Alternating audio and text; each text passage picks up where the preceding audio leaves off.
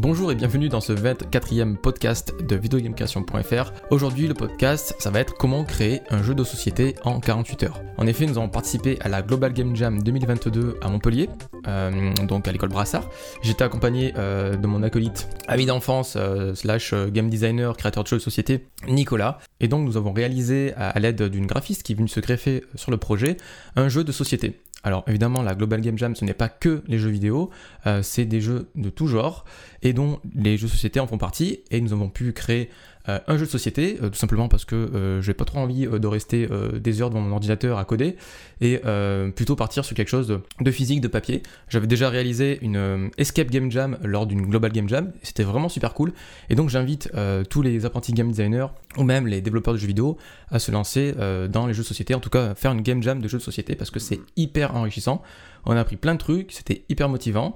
On va faire un petit post-mortem, on va résumer euh, comment ça s'est passé, on va vous expliquer en fait notre approche créative, comment on a réussi à créer un jeu de société euh, donc à la fin de ces 48 heures. Alors bien sûr, il n'est pas parfait, aucun jeu de jam n'est parfait, mais ça a permis de nous aider à euh, élaborer des mécanismes de jeu en fonction d'un thème, en fonction des contraintes, qui est le temps, le thème, les ressources à disposition, puisqu'on n'avait pas forcément de, graphistes, donc de, de, personnes qui pouvaient illustrer euh, les, cartes de notre jeu de société par exemple, mais on a eu un coup de chance, donc on va vous raconter tout ça. On va aussi parler des erreurs qu'on a faites justement et euh, des meilleurs conseils pour euh, réussir votre Global Game Jam.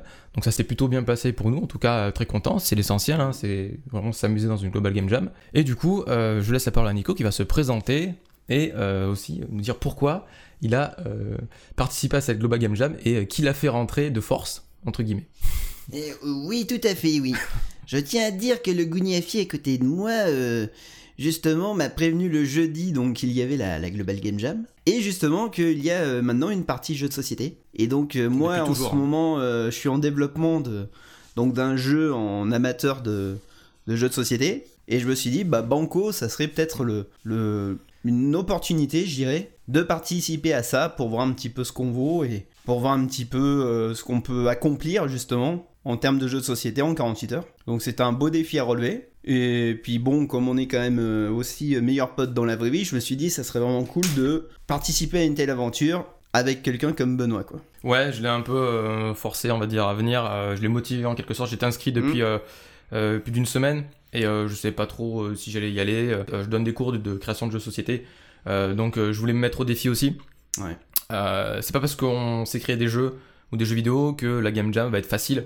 Euh, par contre, c'est un excellent moyen pour apprendre, euh, pour se former, pour euh, apprendre de ses erreurs et pour être créatif aussi, parce que c'est aussi ça, la Global Game Jam, c'est de la jam, hein, c'est tous les cerveaux qui, qui se mettent en ébullition au même moment, au même endroit, en tout cas au même endroit, dans notre site de Montpellier, pour créer une expérience ludique, s'amuser à la créer, puis amuser aussi les joueurs au moment des playtests, etc. Alors pour rappel, la Global Game Jam 2022 s'est déroulée donc dans le monde entier euh, quasiment au même moment. Mhm. Euh, ça dépend les, les fuseaux horaires bien entendu, euh, du 28 janvier au 30 janvier. on est arrivé donc sur le site de Montpellier le vendredi soir à 18h. Il y avait beaucoup d'équipes qui étaient déjà formées, mhm. beaucoup d'étudiants, énormément, pas mal d'étudiants de, mon école aussi, et qui avaient déjà leurs équipes, qui étaient déjà formées, qui étaient même tous dans une même salle. Euh, donc c'est le cas pour d'autres écoles j'imagine, et euh, qui avait déjà en fait, euh, bah, en fait une équipe complète, hein, programmeur, game designer, sound designer, sound designer graphiste, 2D, 3D, etc. L'esprit de la jam, ça serait plus arriver en mode touriste et former un petit peu au feeling les équipes. Alors c'est une approche aussi hein, de, de, vouloir donc monter les équipes avant la jam. Dès est possible. Dès que possible. Et qui est possible. Et qui est possible, tout à fait. Il faut pas hésiter justement à, à se lancer même si vous êtes solo quoi. Ouais, tout à fait, tout à fait. Bah justement, euh, bon, j'ai, on a monté un petit peu l'équipe de nous deux euh, pour euh, pour cette jam. on savait qu'on pouvait réaliser quelque chose même sans aide de personne, on va dire. Faire un jeu de société, c'est faire des cartes mm. euh, sur du papier blanc hein, globalement. Euh, mais l'illustration, c'est quand même important. Et donc, si une personne veut se greffer au projet et s'éclater avec nous, bah, c'est du bonus. donc, ça, ça, a été le cas. Donc, c'est possible aussi. une personne qui qui était venue juste là pour euh, tester les jeux et qui a fini par, par illustrer euh, les cartes. Ouais, le cas de notre graphiste. Ouais, et donc euh, le Global Game Jam, c'est un peu l'esprit, voilà, c'est ça. Pas de concours, pas de classement. Mm. on peut toujours en faire, mais je trouve que ça, ça coïncide pas trop avec l'esprit jam, vraiment artistique, créatif. C'est de la création pour de la création, ouais, ça c'est bien. Et puis euh, il y a tout un aspect euh, coworking qui permet une vraie émulation, quoi, justement sur place, quoi, si, si vous avez la chance d'être en présentiel, quoi, bien sûr. Ouais, c'est euh, c'est motivant de voir toutes les autres personnes travailler euh, tout autour, évidemment, et puis ça permet d'avoir des tests aussi à gauche à droite, de, donner des feedbacks. C'est important les feedbacks, bien entendu, On va en à la de création de jeu. Tout à fait. Et du coup, donc on est arrivé assez tard. les équipes étaient déjà formées. On s'est installé dans une salle dédiée aux jeux de société. On était tout seul. On pensait être vraiment Ouais. être tout seul. Ah oui. Du début à la fin de la jam, on s'est dit c'est dommage quoi. Euh, les, les- les deux gars dans, dans leur coin euh, qui bossent sur leur jeu, hein, Ouais, euh, leur jeu papier. Mais au final, il y a deux autres groupes qui se sont greffés dans la salle. Mm, exact. Et on a pu échanger, discuter. Euh, C'était ambiance posée, calme. Euh, voilà, nous, il n'y a pas de problème de bug. Euh, pas besoin d'électricité à part la lumière pour, pour Mhm. bosser. Et, euh, Ouais. et donc, en bossant en synergie comme ça, c'est c'est vraiment euh, assez motivant. Euh, bien sûr, il y avait des allées et venues. Bien sûr, on, allait, on est allé dormir euh, le premier soir. On a mangé à côté. Il y avait tout à disposition. C'était Ouais. plutôt bien organisé. Euh, accès à Internet, tout ça, bien, bien entendu, c'est un peu la base. Imposez-vous de dormir, euh, c'est important. Et donc le thème de la Global Game Jam 2022, c'était duality, dualité. Donc vraiment, on pouvait partir sur beaucoup de choses. Et euh, nos intentions, en tout cas, en, en ayant entendu le thème, euh, on s'est dit, on va rester simple, Mm, on va partir sur un exact. jeu euh, un contre un. Parce que le jeu multijoueur en jam, c'est compliqué. Ouais. Les jeux société à plus de deux joueurs, c'est compliqué. Et euh, on va simplifier au maximum. Donc c'est une belle approche de partir sur quelque chose d'accessible. Donc que ce soit un enfant de 7 ans, 8 ans, 9 ans, à partir du moment où il sait compter, on va dire, Ouais. et un petit peu lire, ça suffisait. On était parti sur ça, ouais. Ouais, ouais, sur- Avec des parties très très courtes, parce que euh, pour apprendre les règles, ça prend du temps. C'est pas comme un jeu vidéo avec un tutoriel de Mhm. quelques secondes où on t'explique les touches et tu comprends le gameplay. Là, euh, les mécaniques, euh, bah, en fait, elles partent de zéro. on voulait qu'en 3 minutes, la règle soit expliquée, quoi. Alors, il faudrait chronométrer d'ailleurs. Le, le défi de, de base jeu. C'est, en tout cas, on peut expliquer en 3 minutes, Mm. euh, mais globalement, on comprend le principe euh, en regardant sur les cartes, parce que tout se joue sur les cartes. Ouais. Euh, le jeu s'appelle Rings Corner. Ouais. C'est un jeu en un contre un de duel, un match de catch dans lequel on affronte nos catcheurs un par un sur un ring. Mais en fait, la particularité du gameplay, c'est que on doit préparer nos catcheurs, on doit les aider, on doit donner des effets en fait au combat pendant le combat ou avant le combat, euh, via ce qu'on appelle un corner, c'est-à-dire en dehors du ring, donc les, les catcheurs qui attendent derrière la corde, on va dire, et qui vont, euh, qui vont donc booster, qui vont embêter les, les- les combattants pendant les phases de combat. Donc en, di- en différentes phases, bien entendu. Mhm. Et euh, ces catcheurs-là, qui sont derrière la corde, vont potentiellement monter sur le ring plus tard. Et intervenir dans le match. Ou intervenir éventuellement dans le match. Euh, donc euh, c'est un jeu d'action, un jeu de combat, avec euh, potentiellement du bluff, de la Mhm. stratégie, Exact. euh, qui, euh, qui fonctionne plut- plutôt bien. En tout cas, la mécanique fonctionne, bien sûr. Il faut penser à l'équilibrage, ça c'est crucial. Mm. C'est une grosse partie. Alors bien sûr, on n'a pas le temps de, de tout faire durant la création d'un jeu de société, puisqu'il faut créer le jeu, Mhm. il faut bah, potentiellement découper des, les mécaniques. des cartes, tester les mécaniques. Ouais. Euh, une fois que le core gameplay, on va dire, est en place, comme un jeu vidéo, euh, bah, on a quelque chose qui émerge, on garde, on geste, Ouais. euh, on garde évidemment le meilleur. Et justement, évidemment. vous expliquer comment est-ce qu'on a, on a, on a procédé pour, pour concevoir et comment on a fait le tri, en quelque sorte. Un playtest de jeu de société, ça peut prendre du temps. Donc on n'en fait pas beaucoup malheureusement, mais euh, c'est euh, la base et ça nous a permis justement d'améliorer, de faire des itérations progressives. Mm. Donc avec le thème dualité, euh, bah en fait ça a fait tilt et on est parti sur des mécaniques qui étaient plus ou moins connues avec des inspirations euh, bah, qui nous ont permis euh, d'ajouter des mécaniques ou d'en enlever. Donc ouais, quand on a eu le thème, moi direct, je suis passé sur, j'ai de suite pensé à une mécanique donc déjà de jeu de cartes pour justement avoir un jeu très simple. Et en gros, j'ai fait une espèce de de, de Blooby on peut le dire, de, différentes mécaniques euh, de, TCG, voire même de jeux de société euh, qui sont connus. hein. Et euh, on est parti, moi je suis vraiment parti sur une mécanique assez, simple, qui était un petit peu inspirée de, de jeux tels que Vanguard ou, ou Hero Alloy. Et on s'est dit pourquoi on ferait pas un truc très très simplifié, c'est-à-dire un monstre euh, qui va venir dans l'arène pour combattre, et derrière, un petit peu à, la méthode justement de Vanguard, une espèce de back row qui va venir aider le monstre à, défier, si tu veux, son adversaire. Donc on est vraiment parti sur ce constat assez simple, cette mécanique assez simple, qu'on a essayé d'agrémenter petit à petit avec les monstres à effet, les, euh, les différentes phases de, de tours. Et euh, on a vu euh, déjà à partir de là ce qui pouvait marcher et ce qui pouvait ne pas marcher. Donc c'était ça un petit peu notre défi justement après au niveau de tout ce qui était bêta test et au niveau de tout ce qui était retour d'expérience. quoi. Ouais, en étant des hardcore gamers tous les deux, surtout en jeu de société, on sait que voilà, ça peut pas forcément parler à tout le monde et ça peut prendre du temps pour jouer un jeu expert. Les parties Ouais. peuvent durer, Mhm. durer longtemps. Et surtout aussi les jeux de plateau, quand on entend jeu de société, on pense tout de suite jeu de plateau, où on lance CD euh, pour faire avancer son personnage. Bon, maintenant c'est plus tout ça. Et euh, le fait de créer un jeu de plateau, bah, ça, ça prend du temps. Ça prend du temps euh, parce que c'est très très très difficile d'équilibrer. Les possibilités de déplacement sont quasiment illimitées, en fait les combinaisons. Tandis qu'un jeu de cartes, euh, bah, en fait on a tout en main. Euh, on essaie de limiter les emplacements, on essaie de limiter les cartes et euh, le nombre de cartes que tu as en la main, le nombre de possibilités et aussi le et donc éviter le syndrome de la paralysie du choix. Parce que quand on a trop de choix, par exemple dans un jeu d'échecs, il faut anticiper tous les coups de l'adversaire, donc il faut essayer de lire et on a beaucoup de choix. Toutes les pièces on peut les bouger normalement. Donc donc ça peut être très long, c'est pas forcément adapté à tout le monde. Bien sûr, il y, a, y a beaucoup de joueurs hardcore qui adorent ça. Euh, mais justement, vous voulez simplifier, donner de la profondeur de gameplay, sans pour autant euh, donner des milliers de milliers de choix. Euh, surtout quand on commence à créer une grille de 20 par 20, euh, on sait qu'on va en chier. Voilà. Ouais. Clairement, donc on a balayé tout ça, on Mm. a juste deux zones différentes et une main. Oui, oui, oui. Voilà. Le, le principe des zones en, zones en jeu de cartes, c'est très intéressant, je trouve. Ça suffit amplement à la place de, des plateaux. Bah dites-vous bien surtout que pour ce qui est d'une Global Game Jam en plus, vous avez que 48 heures. Et si vous partez déjà bien en tête sur un jeu avec des règles expertes, vous allez vraiment vous rajouter une masse de travail qui est énorme quoi. Bah, justement, le groupe euh, qui était à côté de nous euh, Mm.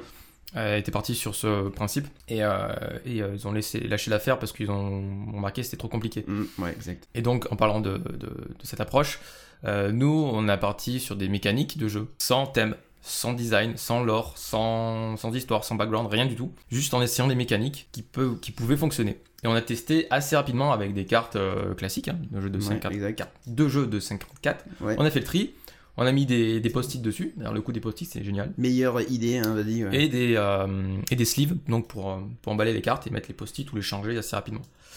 Euh, du coup, on avait tous le même dos de cartes, donc c'était assez pratique. Mhm. Et euh, donc on testait. On a testé avec les jeux de cartes. Alors, c'est un bon côté, les jeux de cartes de base. Il y a des chiffres, il y a des figures, il y a des, des couleurs.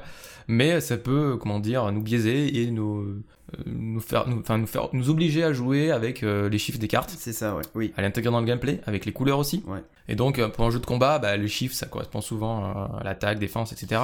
Ouais. Et donc, moi, j'avoue qu'à un moment donné, ça m'a un peu perdu de jouer avec des cartes classiques, ouais. Ouais, ouais, ouais. Et du coup, euh, ça peut nous inspirer des mécaniques. Oui. Euh, bien sûr, euh, ça veut pas dire qu'elles sont bonnes. Euh, évidemment, quand on les teste, et quand on les teste, bon, on s'aperçoit que c'est de la merde. Et euh, bah, du coup, il vaut mieux changer ça Mm. pour, pour justement extirper le meilleur des jeux, justement en termes d'idées. Mm.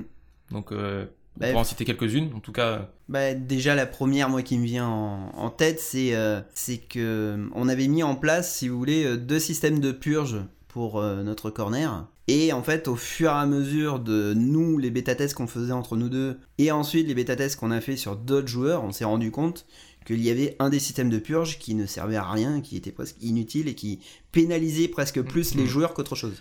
Donc ça, il ne faut pas hésiter. Voilà, nous on n'a pas hésité, on l'a dégagé direct. Alors, c'était le premier playtest. Alors, on a inventé un système de purge pour vider la, zone qui se trouve devant nous avant de monter sur le ring. On peut en mettre beaucoup des catcheurs.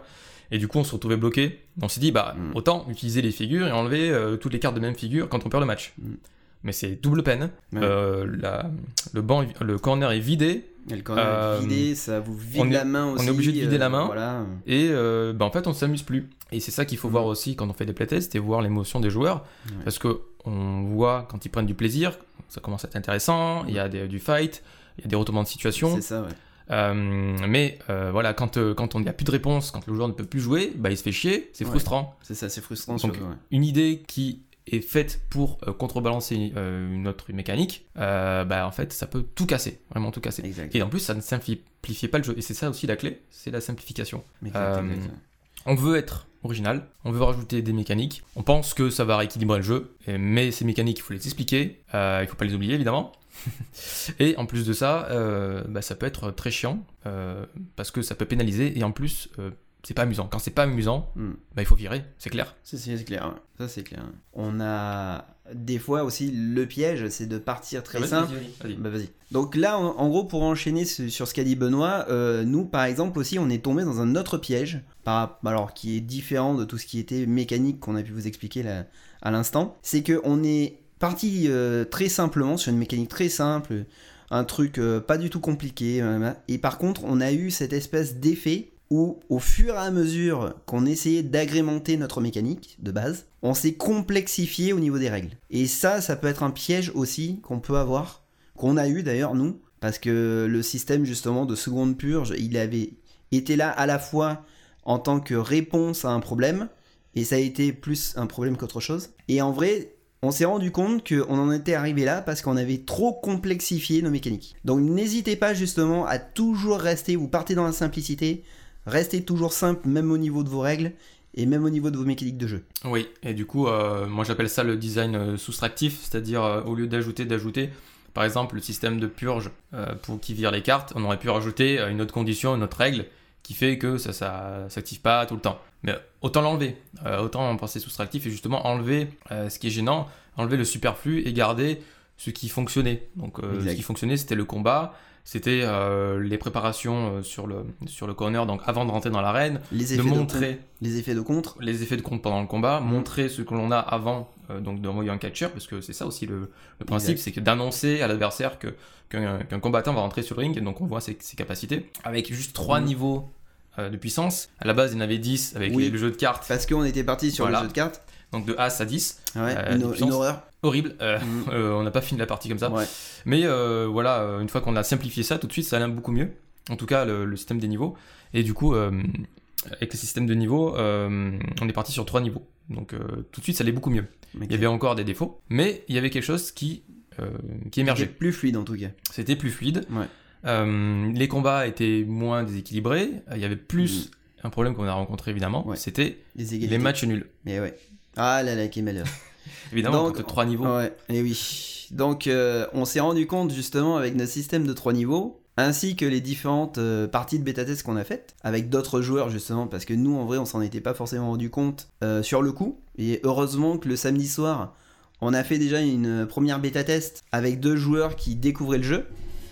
Parce que sinon, euh, en vrai, on n'aurait peut-être pas vu ce problème-là. Et on a eu énormément, on s'est rendu compte qu'on avait énormément d'égalité. D'où le fait qu'il a fallu remédier à ce problème-là. Et là où c'est intéressant, c'est qu'on a assez vite, du coup, cerné le problème. On a assez vite pu ramener une solution qui a été d'ailleurs euh, assez salvatrice. On a carrément créé en fait une carte corruption qui était, qui est vraiment maintenant dans le jeu dédiée en cas d'égalité et qui marchait euh, très très bien, qui a ramené encore un peu plus de fun dans le jeu et, et qui a vraiment fait euh, pour le coup son travail quoi. Et du coup, on a rééquilibré le jeu avec euh, donc le principe de pouvoir et de puissance des cartes, donc le- l'effet des cartes et des puissances, Mm. euh, pour créer cette tension euh, qui permet justement de réfléchir à est-ce que je pose la carte comme contre Mm. ou bien est-ce que je la garde et je veux la mettre en combattant puisqu'elle est assez forte au final.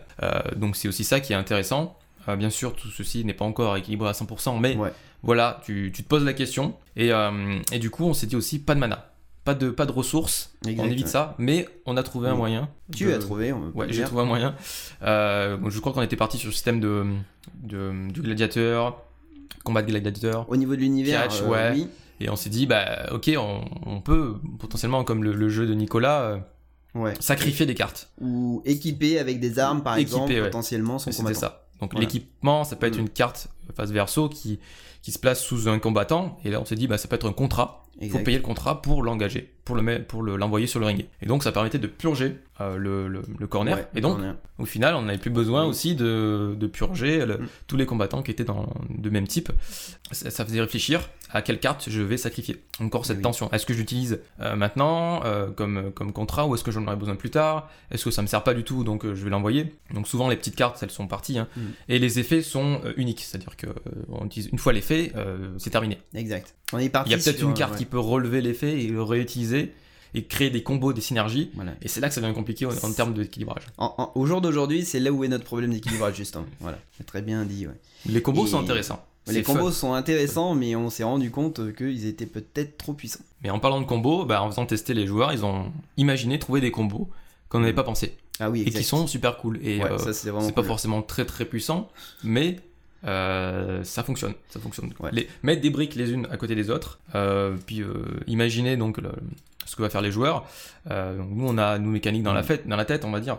On, on les pose à gauche à droite, on se dit ouais c'est une carte qui peut contrer celle-ci, donc on essaie d'équilibrer. Mais au final, mis bout à bout, enchaîner des cartes, enchaîner des pouvoirs, euh, ça permet de bah, de- d'émerger, de, faire émerger des stratégies. Donc on n'a pas tout essayé. hein. Moi j'ai essayé de jouer bourrin par exemple, je me suis fait déglinguer, donc euh, c'est normal.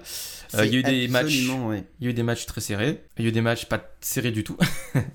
Non, non, mais c'est vrai que c'est c'est absolument euh, génial d'ailleurs de se rendre compte, même si ça peut être assez, euh, assez peut-être frustrant pour les créateurs, mais de se rendre compte que les joueurs jouent des fois mieux que nous euh, nos- à notre propre jeu, quoi. Et ça, ça nous est arrivé quelques fois, quoi. en même temps, quand on dort pas beaucoup, on est shooté au coca et voir Red Bull, il faut, il faut, il faut prendre du recul, ça c'est Mhm. clair. Euh, bon, la fatigue n'aide pas trop, mais bon, ça fait partie du folklore de la, Global Game Jam, hein, clairement. À la fin de la Global, on est complètement décivé, euh, Mhm. mais on est content. Cela dit, Ouais, euh, en vrai, ouais. euh, sortir quelque chose, même si ça marche pas, comme on veut exactement, voilà, on est arrivé au bout. Si on a fait le tri des idées, bah, en tout cas, moi, c'est ma philosophie, penser simple. Donc, Nicolas, arrêtez pas de, de penser plutôt euh, jeu de cartes à collectionner euh, Oui, voilà. hardcore. Oui, oui, oui. oui. euh, qui est, avec des mécaniques in- intéressantes. hein. Oui, oui, on a eu quelques conflits d'intérêts, mais. Moi, je suis euh, plutôt du style, non, non, on simplifie, on- voilà, on faut que ce soit logique, cohérent. Ouais. euh, voilà, la fin de la partie, ça peut être annoncé par plus de combattants dans l'arène, donc disqualification. Oui, bien ou sûr. alors plus de cartes. Donc on, on a fait, on a fait un petit débat là-dessus. Mais c'est ça qui est sondages- et les intéressant. sondages euh, aussi, bien sûr, sondages, oui, hein. Pas hésiter à demander à d'autres Oui, oui, game designers. bien sûr, ouais. C'est très très intéressant aussi de demander son avis et justement aux autres équipes à côté, aux autres créateurs. euh, Je sais que euh, sam- le samedi justement, on était vraiment en train de peaufiner les règles pour les boucler, pour euh, que dimanche on puisse vraiment s'atteler à la création du prototype. On a eu euh, quelques débats assez animés sur euh, quelles sont les conditions de victoire? Euh, moi par exemple, j'étais un, un fervent euh, défenseur de, de, la, de la victoire à la meule. Parce qu'à un moment donné, c'est ce qui, c'est ce qui s'est passé. Et on s'est dit, bah non, ça serait un peu débile de, de faire gagner à la meule à ce, sur, sur notre jeu, en tout cas. Et Benoît était pour, et moi j'étais contre. Et donc, du coup, c'est très intéressant parce qu'on a pu confronter nos arguments. Et finalement, euh, c'est moi qui ai cédé euh, en me disant, bah oui, quelque part, ils ont raison. Et on a demandé leur avis justement aux autres créateurs qui étaient présents. Et ils étaient plutôt d'accord avec Benoît sur le fait que tant qu'on a des munitions, euh, on continue à jouer. Et donc c'était plutôt intéressant et du coup j'ai quand même eu gain de cause pour avoir quand même une fatigue histoire que la personne qui a le mieux géré on va dire son deck ait quand même un petit avantage. Donc Ouais, c'est c'est très ça. intéressant parce que du coup les deux confrontations des idées ont permis de faire émerger une espèce de, de métissage tu vois entre euh, Une jam, une un mélange, tu vois jam, c'est ça. Ouais ouais. donc c'est super intéressant ça. Euh, oui, je prenais le parallèle euh, avec euh, la guerre, par exemple, enfin, en tout cas un jeu de guerre. Mhm. Euh, c'est pas parce que tu n'as plus de chargeur euh, dans ton stock que tu peux pas tirer les balles qui te restent. Mhm. Mais le but, c'était évidemment, dans un jeu bien équilibré, c'est d'arriver à 5-4, donc on en va en 5 points, à 5-4 et ne plus, quasiment plus avoir de cartes euh, dans la pioche, donc d'arriver vraiment au bout. Donc, histoire de bien équilibrer le jeu pour des joueurs du même niveau, on va dire. Donc, a priori, Mhm. euh, c'est euh, bah, c'est, en tout cas un jeu bien équilibré si ça arrive. Donc, faut qu'on teste encore, ça nous est arrivé, mais pas tout le temps. En vrai, sur cette règle-là, je pense que ça allait mieux. Mm. Parce que euh, on en est quand même arrivé à rendre, euh, mine de rien, en 48 heures, un jeu qui était assez fluide. Il y avait peut-être deux trois petits soucis d'équilibrage, mais techniquement, euh, on peut jouer à notre jeu, quoi, tu vois, maintenant, quoi. On n'a Ah pas, on n'a pas rendu un jeu euh, qui, qui n'était euh, pas jouable, quoi, en tout cas. Alors pour le rendu du, des jeux de Global Game Jam en, en physique, en Mm. plateau, euh, il suffisait en fait de d'envoyer le fichier de, de règles, donc le, le Ouais. fichier texte, euh, le document, avec potentiellement des photos ou bien euh, les photos des cartes, euh, du plateau, etc. Donc c'est ce qu'on a fait sur le, le site. Euh, et du coup, euh, le dernier jour, euh, ou plutôt la veille du dernier jour, donc euh, c'était Mhm. le samedi soir vers 18h, 19h, donc une, une petite graphiste euh, étudiante se, arrive et, et propose son aide. Fait, Salut, euh, voilà, je, je viens pour jouer, mais si vous voulez de mon aide, euh, je suis là. Ah Mm. bah c'est cool. On est en train de manger des chips Oui, dans la pause. Oui, ouais, Euh, on était en train de faire n'arrêtait une pas de parler toute la journée. Ouais. Bah, on était en réfléchir. train de bouffer cogiter. et de cogiter en même temps. Et donc on fait bah ouais, pas de souci. Et puis on était parti sur l'univers du catch. Mhm. Donc cette personne ne connaissait pas forcément l'univers du catch, mais Ah oui. euh, mais je dis bah banco, vas-y. Enfin, on, on a filé des références, on a travaillé un petit peu le, le soir jusqu'à 2h du matin pour trouver des références, des moodboards, exact. Pour montrer ce qu'on cherchait en fait. Euh, et puis euh, bah puis c'est- ça en est plutôt bien sorti. Euh, On peut soulever que Encyclopédie Nico, elle a servi quand même à ce moment-là. donc Nicolas, fan de catch, voilà, a su quand même euh, Voilà, trouver les, les bons noms, les bons assets, les, Exactement. les bien- bonnes euh, On a les- gagné du temps. Qui coïncidaient avec les Ouais. actions aussi. Mm. Euh, les, les personnages qui coïncidaient avec les actions. Donc, une personnage qui fait euh, de la corruption, euh, des trucs de crapule, bah, Exact. fallait trouver les personnages Voilà, ouais. adéquats, on va dire. Exact. ouais. Des personnages plutôt ouais. rapides comme euh, Lucha, Ouais. les Lucha Libre. Ouais, les Luchador. luchadors mexicains, ouais. Voilà, voilà, on essaie de trouver quelque chose qui Mm. coïncidait. Voilà, c'est du catch, c'est du délire, c'est du comique. Et justement, la graphiste avait justement juste les compétences pour dessiner sur papier, Mm. donc c'était parfait pour un jeu de Ouais, société. Et euh, bien sûr, elle a pas tous les codes du catch, donc elle dessine un peu au feeling, on lui donnait les, les directives. Mais voilà, on sent qu'elle s'est amusée. Ouais. Et euh, je lui dis, bah, éclate-toi, vas-y, mais fais ce que tu veux. Enfin, Oui, oui, on Euh, lui a voilà. dit, euh, vas-y, hein, tu fais Elle ton demande- style, euh, ta patte, euh, tu. Voilà. Ouais, on n'était pas, pas fermé à tout Ah ça. de toute façon, c'est le principe de la jam. Pas, hein. pas très exigeant non Euh, plus. On était bien content d'avoir une graphiste déjà parce qu'on était vraiment tout comme nos catcheurs en slip à ce moment-là. C'est ça. Et, euh, et du coup, elle même proposait même de, de faire la parité euh, au niveau des personnages. Ouais, vas-y, euh, fais-toi ouais, plaisir. Enfin, euh, voilà. Voilà, pour le coup, Il n'y a aucune contrainte euh, là-dessus. euh, Elle s'est éclatée. Elle a produit euh, 12 dessins, Ouais. même plus, euh, vu- en, en comptant les croquis, euh, une vingtaine. Ouais, ouais. En quelques heures, le dernier jour seulement. En 8 heures. Hein. Voilà, et donc on, on, a, on a découpé, on a, on a amené les cartes au compte-gouttes dans, Ouais, les, dans les sleeves et on jouait en même temps. Mm. donc on ramenait Ouais, des, des- des visuels. Et du coup, avec les visuels, ça change tout. Ah, c'était génial. Franchement, Euh, quand on a eu les illustres avec les cartes et tout, euh, ça nous a changé de jouer avec nos, nos jeux classiques là, c'était fabuleux. ouais, donc à la base, ouais, effectivement, le jeu classique de cartes, euh, Ah ouais. euh, euh, cœur, euh, pique, machin. on- Moi, ça me perturbait beaucoup. J'en avais marre. C'était perturbant aussi. D'ailleurs, pour euh, les cartes, comme on a designé les cartes, donc sur papier, donc j'avais une imprimante, bien sûr, quand on fait un jeu de société, c'est très Ouais. utile de pouvoir imprimer et pour pouvoir les tester rapidement, euh, découper et tester.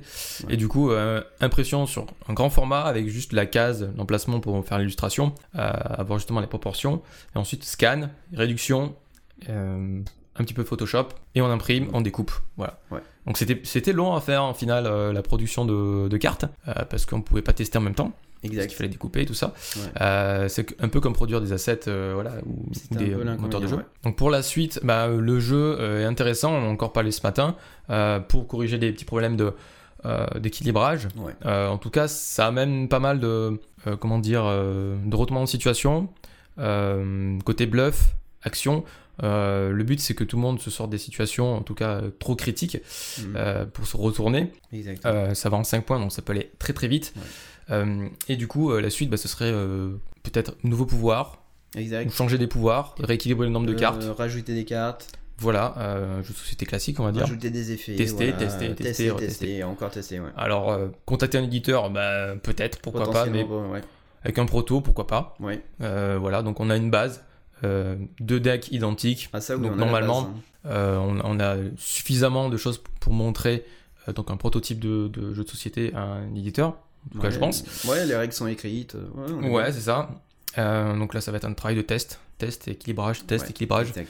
et noter les petits moments de fun. Donc euh, d'ailleurs, ce qu'on a fait, euh, un, tableau avec le log des combats, le temps de jeu à peu près, on a, on a chronométré un petit peu, l'explication de règles, Ouais, ouais. temps d'explication de règles, temps de jeu moyen pour une partie, Ouais, donc euh, moyen la, la plus courte à la plus longue, on va dire. ouais. mm. Et, euh, et bien sûr, euh, est-ce que les règles sont compréhensibles? Est-ce que c'est amusant? Donc voir un petit peu la réaction des gens en fonction des actions. Donc il y a des cartes qui sont peut-être plus amusantes que d'autres, des combos qui sont très Mhm. amusants. Ouais. Et c'est surtout ça, c'est le, le principe du game design, c'est donner du plaisir avec les mécanismes de jeu. Donc si vous voulez regarder les, les règles du jeu et euh, les assets graphiques, euh, je mettrai ça en description, je mettrai le lien de, du jeu de la Global Game Jam. Euh, moi c'était ma quatrième, Mhm. plutôt content.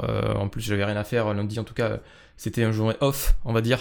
après la Global Game Jam parce qu'on revient totalement crevé, totalement épuisé, mais ça peut justement amener à, à des jeux qui vont se commercialiser plus Mhm. tard. Ouais, Alors je dis pas que le node va, Oui. va le faire, hein, Bah, aboutir, oui, oui, c'est sûr. hein. Non, non, non. Mais en tout cas, euh, plutôt euh, une- comment dire, une nouvelle ligne à rajouter dans son CV, dans son, CV, dans son portfolio. Ouais.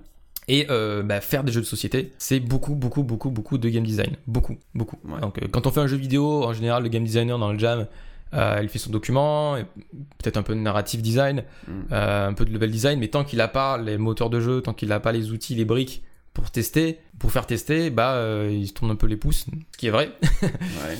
à moins de savoir développer. Euh, donc le, le- au final, le jeu société en exercice de game design, c'est génial. Ouais. En tout cas en jam, hein. je parle en jam. ouais. Euh, parce qu'on est bien limité et c'est le principe de la jam en fait. C'est au bout des 48 heures, bon, on a fait ce qu'on a pu. Voilà, Mhm. faut se dire ça. Euh, on a appris des choses, échecs ou non. J'ai connu des échecs en game jam. Oui.